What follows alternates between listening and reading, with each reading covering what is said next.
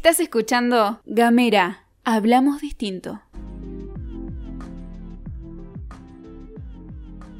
Buenos días, buenas tardes, buenas noches. Depende en qué momento del día nos estés escuchando. Me estás escuchando Otra Economía es Posible. ¿Dónde? Acá, en Gamera, pensamos distinto. Gamera. Andrea Ontoria y Cristian Herbias hacemos este podcast para desandar un poquito de qué significa para todos, porque hacemos todos economía al andar. Todes también. Todos también, obviamente. no ¿Y hoy, olvidemos. hoy qué, qué temita vamos a estar tratando? Vamos a retomar un tema que dejamos este, en el podcast anterior. Siempre dejamos una, Una semillita una ahí, ¿no? Como semillita para que ahí empiece pecando, germinando para toda una que semana. germine. Rápidas. Por si te interesó, hablamos, hablamos de un tema muy particular, porque siempre se habla de la pobreza y a nosotros se nos ocurrió dedicarnos a hablar de la riqueza. Exacto. Hablemos de la riqueza. De la concentración, ¿no? De la riqueza. Exactamente, que es la que genera precisamente lo otro, la otra cara de la moneda de la que todo el mundo habla, que es precisamente la pobreza que hay en el mundo. Pero la forma de destruir o de suprimir la pobreza es precisamente hablar de la otra cara de la moneda, que es la riqueza y la concentración de la riqueza, que es la que está generando esa desigualdad en el mundo, ¿no?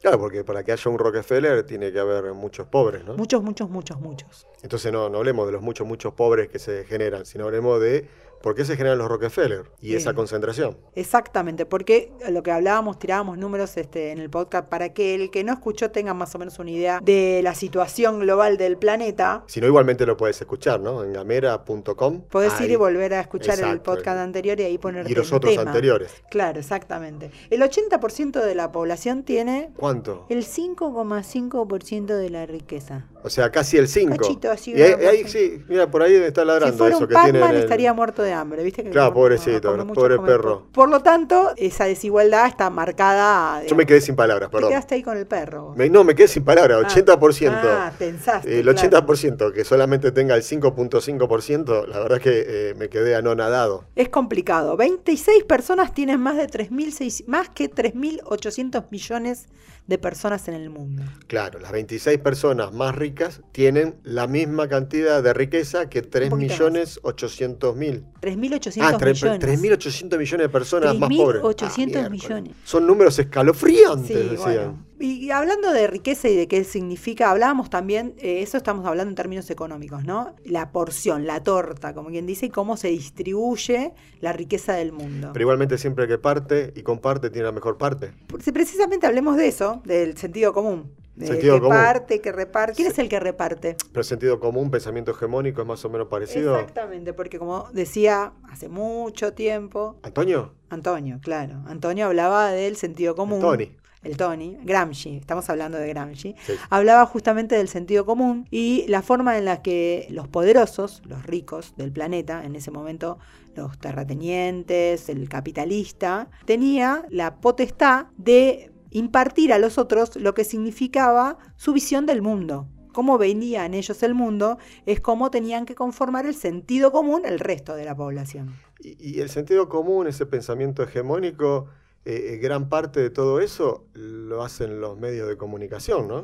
Exactamente, él hablaba, como también hablaba Marx, de que toda estructura económica estaba bancada o sustentada por una superestructura cultural, que es la que mantenía el statu quo. Y eso que tiene que ver con los, con los medios de comunicación, a mí a veces hasta, no sé si me ocupa o me preocupa, cuando eh, medios de comunicación, que son los responsables de generar ese pensamiento único o ese pensamiento hegemónico, parecen carmelitas descalzas donde dicen que les preocupa que los poderes políticos puedan influenciar. Y los que influencian totalmente son esos medios que trabajan todo ese pensamiento, que pueden influenciar todo el tiempo, y es preocupante como a veces hacen abuso de eso, ¿no? Hoy los medios hegemónicos, en otras épocas eran los grandes opresores de la cultura, aquellos que imponían la cultura eran precisamente eh, los religiosos, digamos, aquellos que decían qué es lo que se podía hacer y qué es lo que no se podía hacer. Bueno, hoy en día lo dicen los medios de comunicación. O sea, podemos decir que los medios de comunicación son las nuevas religiones. Podríamos decir que los medios de comunicación son hoy la superestructura que banca aquella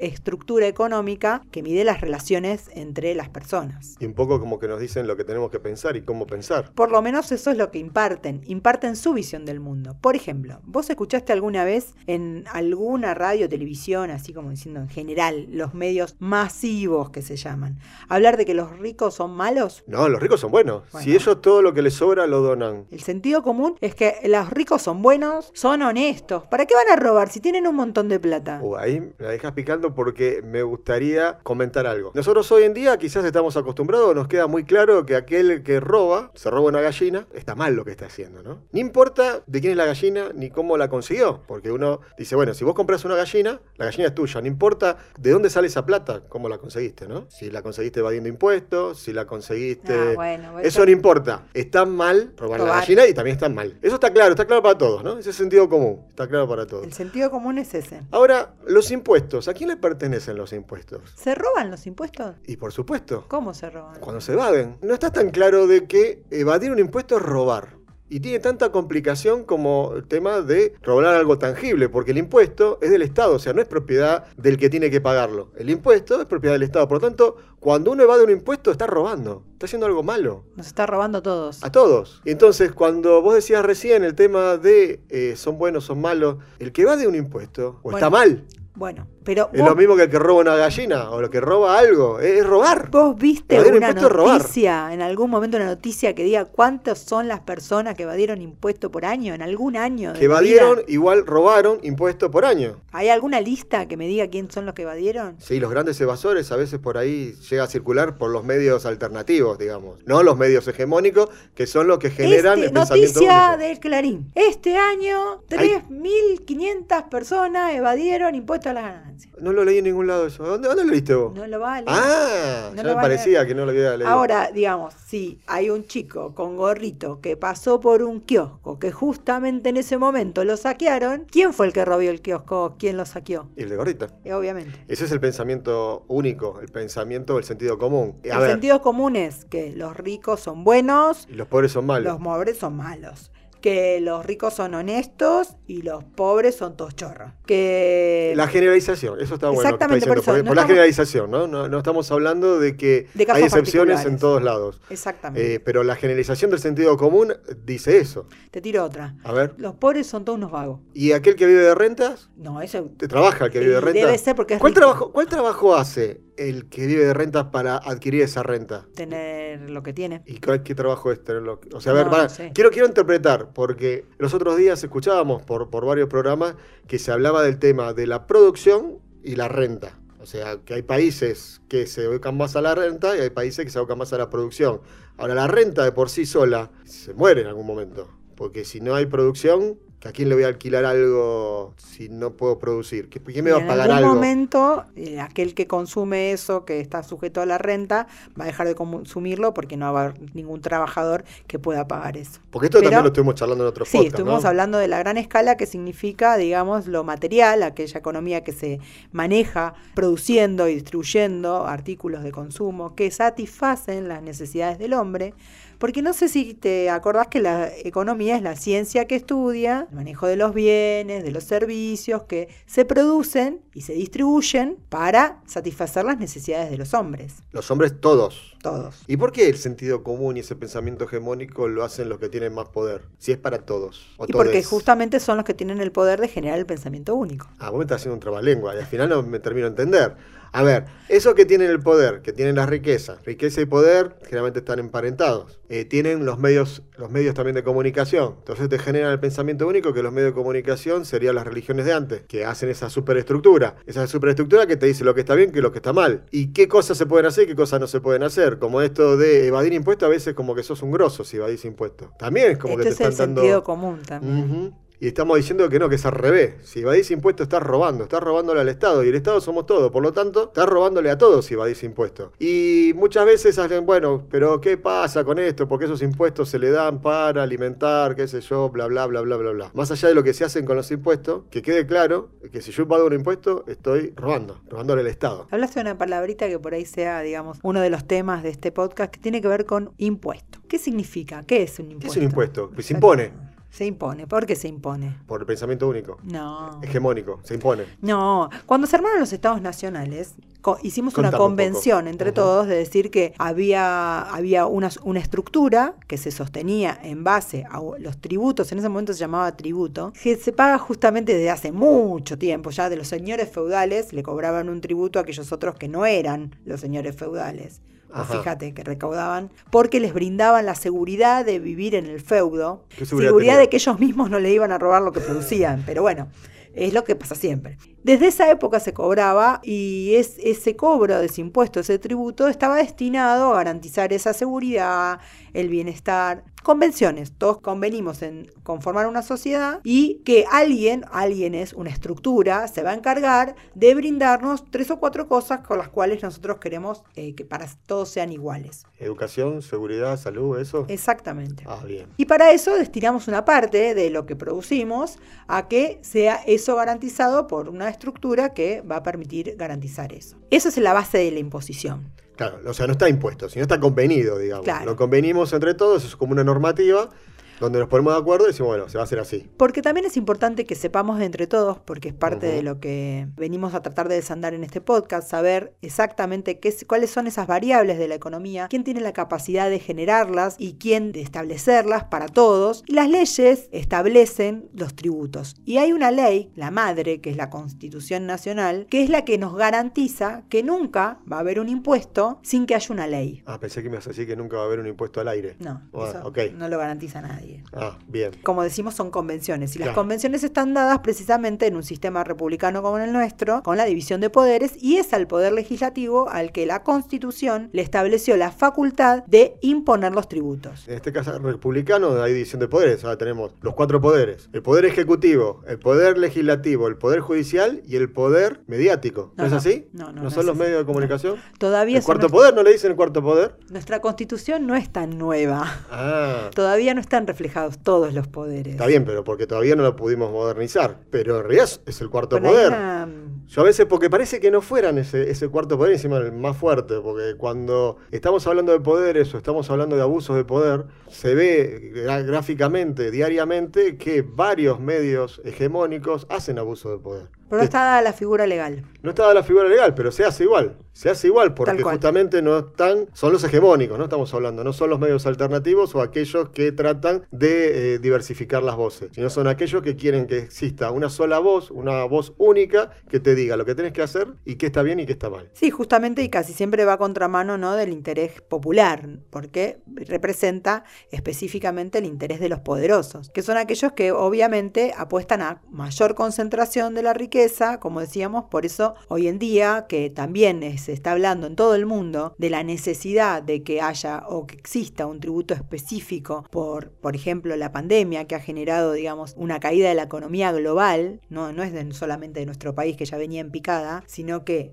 la pandemia y no la cuarentena, eso es otra discusión, es la que generó que se deprima la economía mundial, Ah. justamente la cantidad de gente que quedó afectada, la cantidad de gente que se murió, la cantidad de gente que tuvo que dejar de producir y de trabajar porque estaba enferma. Sí, también que, cambiaron los consumos, donde uno también No se a podían trasladar, la distribución geográfica no se podía dar. Estamos ante una economía globalizada, de eso también hablamos. También lo hablamos, ¿no? En Sí. el anterior. Cualquier cosa. Si vos podés escuchar y podés entender qué significa que estemos globalizados, impacta directamente una situación de pandemia, porque precisamente esa distribución de, servicios y de bienes que se daba en todo el mundo se cortó porque primero y, principal se cortaron la circulación entre fronteras. Y vos recién me decías un poco de esto, de esta gente que, que acumula mucha riqueza, esos millonarios, pero no son todos iguales, porque yo por ahí escuché que había algunos millonarios, un grupo de millonarios que querían justamente ceder parte de su fortuna para ayudar en este problema mundial que es el tema de la pandemia. ¿O escuché mal? No, no, escuchaste bien, digamos. La- Eso eran argentinos, ¿no? No, no, no eran ¿No, no eran argentinos. argentinos? No, Oh. no eran argentinos. No, no eran ¿No argentinos. era, bueno. ¿no era Roca? No. ¿No era Pablo Roca? ¿No, No, era todo eso? Yo no. pensé que eran Son ellos. Vi millonarios recontra multimillonarios. Ah, y- porque tienen demasiado, por eso quieren regalar. Claro, por ejemplo, el dueño de Amazon, estás Ah, hablando, mirá vos. digamos. Un poco, una, esca- una escalita diferente. Pero bueno, podríamos tener nuestros propios. Este, Nosotros acá tenemos unos cuantos, por escala. No sé si a ese nivel, ¿no? Porque, No, el nivel no es el mismo. no, porque el grueso de los millonarios, ¿dónde están? Un cuarto de los multimillonarios del mundo, Escuchá bien, ¿eh? Un cuarto. Un o sea, cuarto. el 25% de todos los millonarios. de los multimillonarios multimillonarios del del mundo, mundo, adivina dónde viven. Pará, pará, pará, pará, pará, pará, pará, déjame, déjame, déjame, déjame, déjame. En. Estados Unidos, ¿dónde van a vivir? Eh, eh, uh, uh. En Estados Unidos, Ah, tal cual. vos, Por tal eso son cual. los que dominan el mundo, entonces. Y no es una información nuestra, es una información de la BBC. Bueno, como estamos hablando, y no es el único país, en nuestro país se está hablando de un impuesto extraordinario a la riqueza. Extraordinario por única vez, está hablando de un aporte, no de un impuesto, de un aporte extraordinario. ¿Qué diferencia hay entre impuesto y un aporte? Es que un impuesto está pensado, digamos, como parte de la estructura económica, un para siempre. Decir, bueno, lo empezamos a cobrar ahora y todos los años. Es anual, es mensual, es de liquidación semanal, mensual o anual. Bueno, pero ahí dicen Son que si lo, si lo ponen una sola vez, después es fácil que lo pongan todos los años, dicen. Hay algunos tributos, es verdad también eso, que en muchos países, y no solamente acá, se pusieron algunos tributos. Por ejemplo, te traigo, Por mira, única vez era primero. por única vez o por un tiempo, por ejemplo, en Ah, Alemania se puso un impuesto a la riqueza como el que estamos hablando para luego de la caída del muro de Berlín. Y después se lo renovó. Y está hasta hoy en día. Y era por un tiempo. Era por un tiempo. Claro, después se fueron renovando. Es como la 19.640, que es por un tiempo Claro, y después se la puede Que renovar. tampoco, digamos, es objetable si es que no se han cumplido los objetivos del tributo. Claro, pero muchos alegan que si, por ejemplo, no sé, a mí me piden un 5% por año, en 20 años me sacaron todo el capital que tenía. Generaste un 20% más seguramente. Yo tenía, claro, porque yo, años. yo estoy esos 200 millones, ¿no? ¿No es a partir de los 200 millones que hablan ahora? ¿Cómo es eso? Bueno, por eso decíamos que el, hay un proyecto de eh, tributo extraordinario, Tributo a- extraordinario. A, las grandes riquezas. Grande riqueza. ¿Y cuándo es grande? Grandes, muy grandes riquezas. De capitales superiores a 200 millones. 200 millones de pesos. Más o menos está pensado, porque esos son números de cuando se empezó a pensar en la idea y em, se empezó a amasar esa idea y se sigue, digamos, Amasando. amasando, amasando. la idea. Para nuestro gusto, un poco Mucho mucha amasado. masa, pero bueno. Claro, pero, pero infla, infla mucho. Viste que la ahí, masa, lo que más deja de claro. leudar, infla. quizás se pone mucho mejor, más potente, ¿viste? La pizza se pone más rica. Es un proyecto todavía que se va a presentar en el Congreso, hay algunos diputados proponientes y senadores también, del oficialismo, obviamente. Ujú. Y también hay uno de la oposición. 200 millones, me dijiste, ¿no? 200 Sí. millones de pesos. O sea, más o, o sea, a nosotros nos alcanza el, el impuesto. ¿Vos tenés 200 millones? ¿Alguno No. que conozcamos le alcanza? Son más o menos unas 12.000 personas en el país que le van a alcanzar. Somos cuantas, ¿no? 44, 45 millones y unas Bueno. 12.000 personas van a tener que pagar este tributo. Pero sabes que no estoy tratando de pensar alguno que conozco. Bueno, sí, son No, no conocidos por los medios. Ya hablamos de lo que significaba un impuesto, ¿no? Podemos seguir desandando sobre estas palabritas. Sabemos que la Constitución dice que no hay impuestos si no hay ley. Por eso precisamente cualquier impulso que tenga que ver con grabar más o grabar menos, hasta las mismas exenciones que se dan a esos mismos impuestos que están establecidos, se deben dar por ley. O sea, no es el Ejecutivo que directamente dice, No se "Te puede. pongo un impuesto nuevo o te saco. No, es ley. No se puede. La Por Constitución dice que únicamente es una facultad del legislativo. Bien. toda la cantidad de impuestos que están impactando sobre la vida económica de las personas que viven en un país, a eso se le llama sistema impositivo. Bien. Y el sistema impositivo en general puede ser medido desde afuera y decir, bueno, a ver, este sistema es un sistema regresivo, que son palabritas que vamos a estar Claro, escuchando y que claro. estamos escuchando desde que hablamos desde el impuesto a la ¿Y- ¿Y, riqueza. qué significa regresivo? Un, y- un sistema regresivo es aquel que graba sobre eh, la, la población más carenciada, O digamos. sea, que- como que, que- que paga más lo que menos tienen. Exactamente. Ok. Y el sistema contrario a ese tipo Progresivo. de sistema es un sistema progresivo, Ah. que es el que tratan de tener todo, tratan o deberían tratar de tener todos los países, que es precisamente que mide el impuesto en función de la capacidad contributiva. Claro, eh, la posibilidad que tenés para pagar. digamos. Exactamente. Entonces vos tenés más plata, generás más dinero, generás más riqueza, tenés más. más, capacidad de pagar impuestos. Entonces deberías Debería pagar ser. más. Eso es teoría. ¿sí? Y en líneas generales, todos los países se supone que un sistema saludable, además, desde el punto de vista impositivo, es el progresivo, porque aquel que tiene más capacidad va a pagar más. Volvemos otra vez con el sentido común. O sea, no evade, porque son buenos. Claro, ese es el problemita que existe, por eso no los, no todos los sistemas de los países son progresivos. Y es más, se han vuelto cada vez más regresivos. ¿Qué es lo que pasa? ¿Los estados deciden grabar a los que menos pueden para complicarse más la vida? Y no creo. A ver, ¿qué pasa?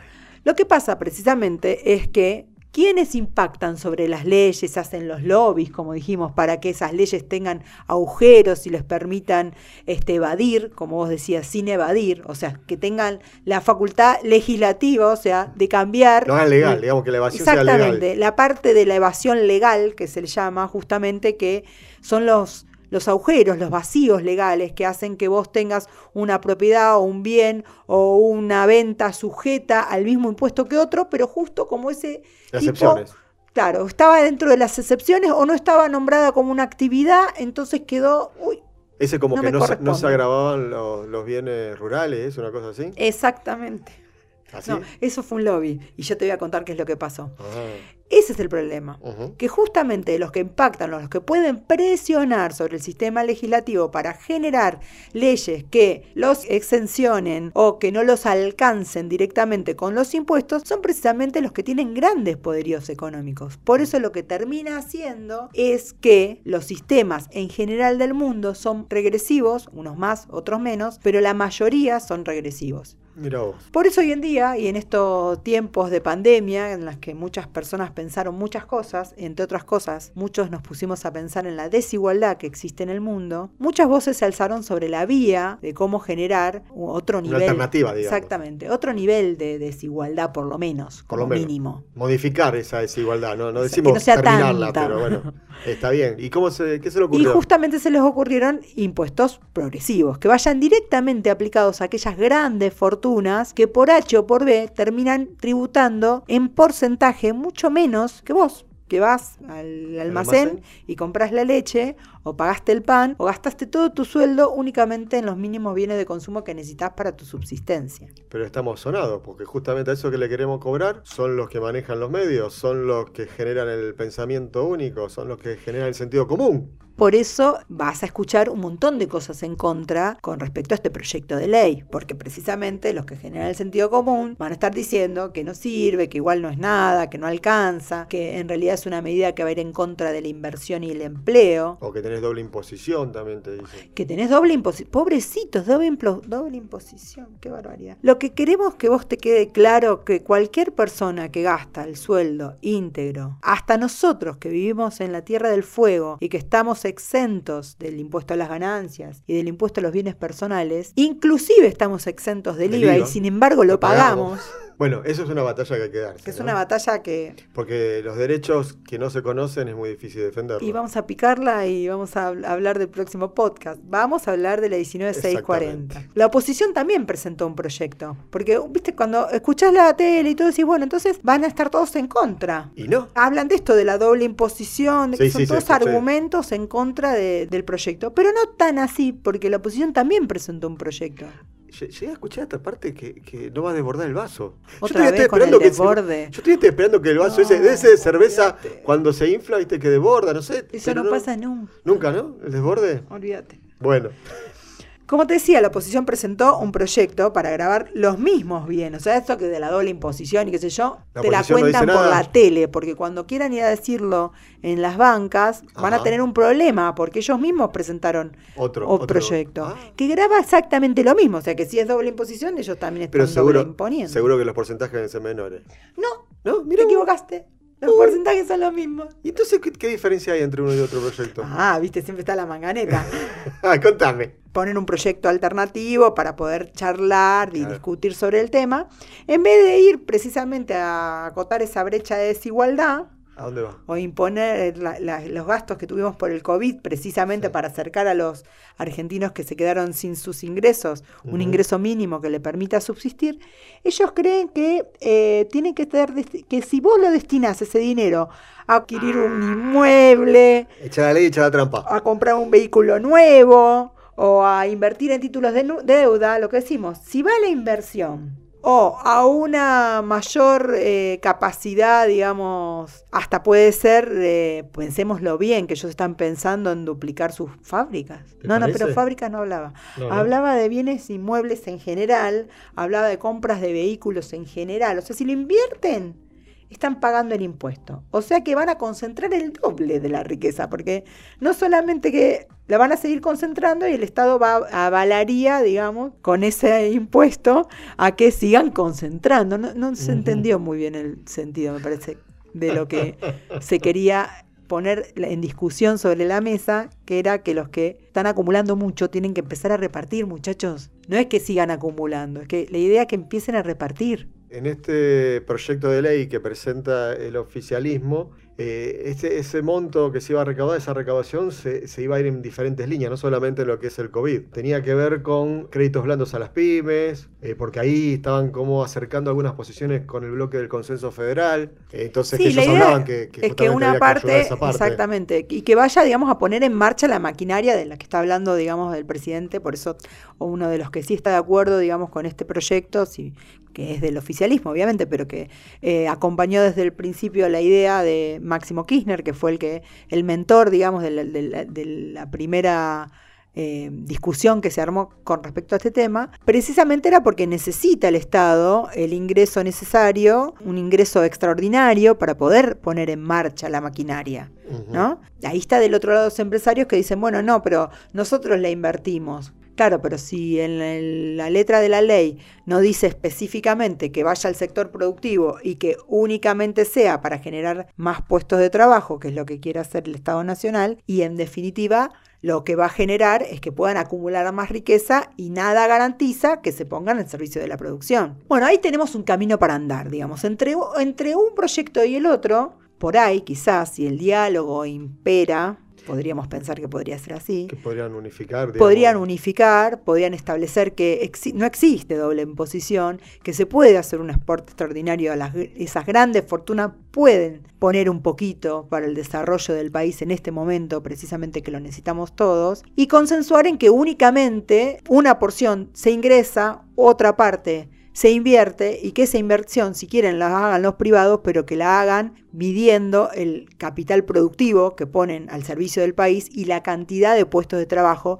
que exactamente que van a generar esos ingresos, esos, esa inversión, y que después efectivamente se controle que así sea. ¿no? Otro, otro de los puntos que trataban eh, en, este, en este consenso, este gran consenso que trataban de hacer frente a, a qué o, en qué iban a utilizar estos fondos, también se hablaba de financiamiento de obras comprometidas por la ley de urbanización de los barrios populares. Esos eran los relevados en el Registro Nacional de Barrios Populares, el RENAVAP. Eh, ese es interesante, porque justamente era para brindar servicios a esos barrios que no estaban todavía con, con los servicios mínimos indispensables eso se hizo en RENAVAP en el 2017, ¿no? Se generó ese, ese listado. El registro. El registro, exactamente. Es un registro, un registro de barrios populares y de ahí también hay barrios de nuestra ciudad, de la ciudad de Ushuaia. Sí, lo importante es que siempre tener una relación entre lo que estamos hablando a nivel nacional que impacta directamente en la vida de todos, ¿no? Si lo que se logra es precisamente conseguir fondos para poder eh, revertir esas brechas, una de las brechas importantes que todos vimos hasta en nuestra ciudad y que lo seguimos sufriendo es precisamente que todos tendrían que tener agua potable para poder hacer eso. sí, bueno, digamos, cumplir con las medidas básicas que estamos diciendo entre todos, que colaboramos y nos cuidamos, nos lavamos las manos, digamos.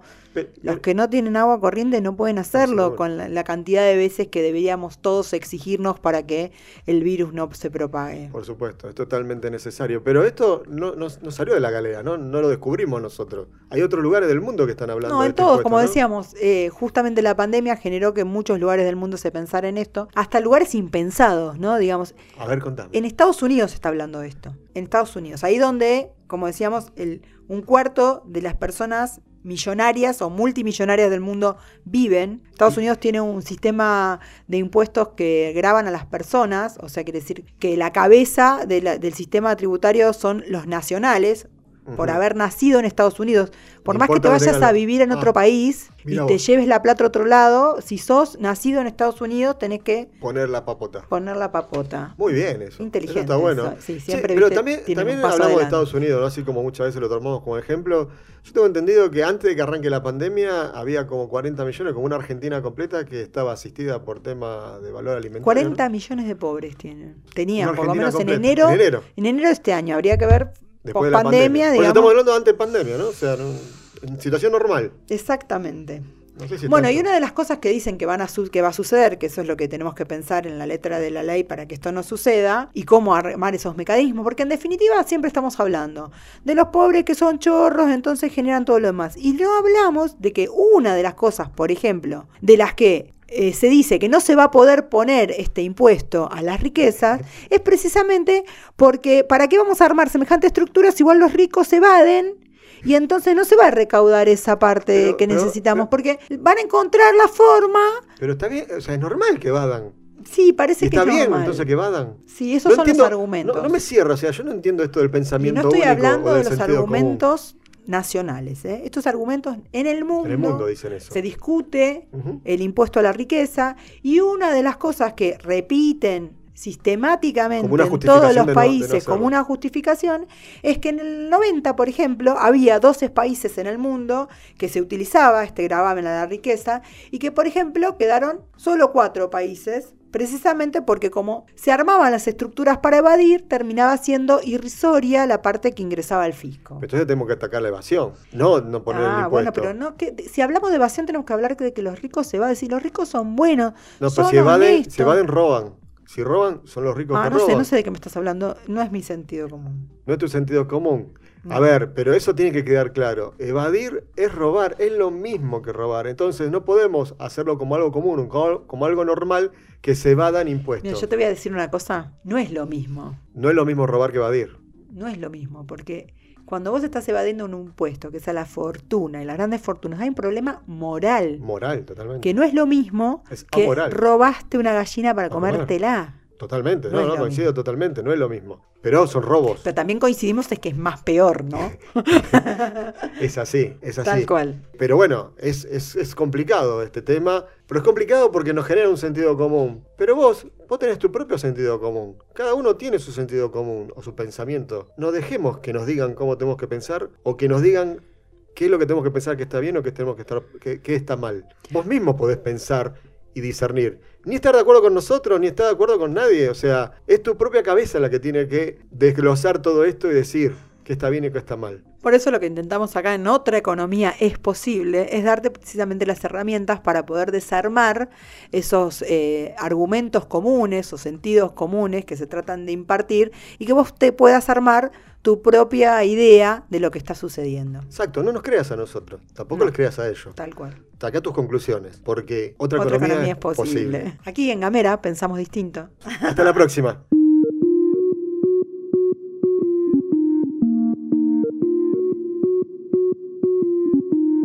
Seguí nuestros contenidos en gamera.com.ar.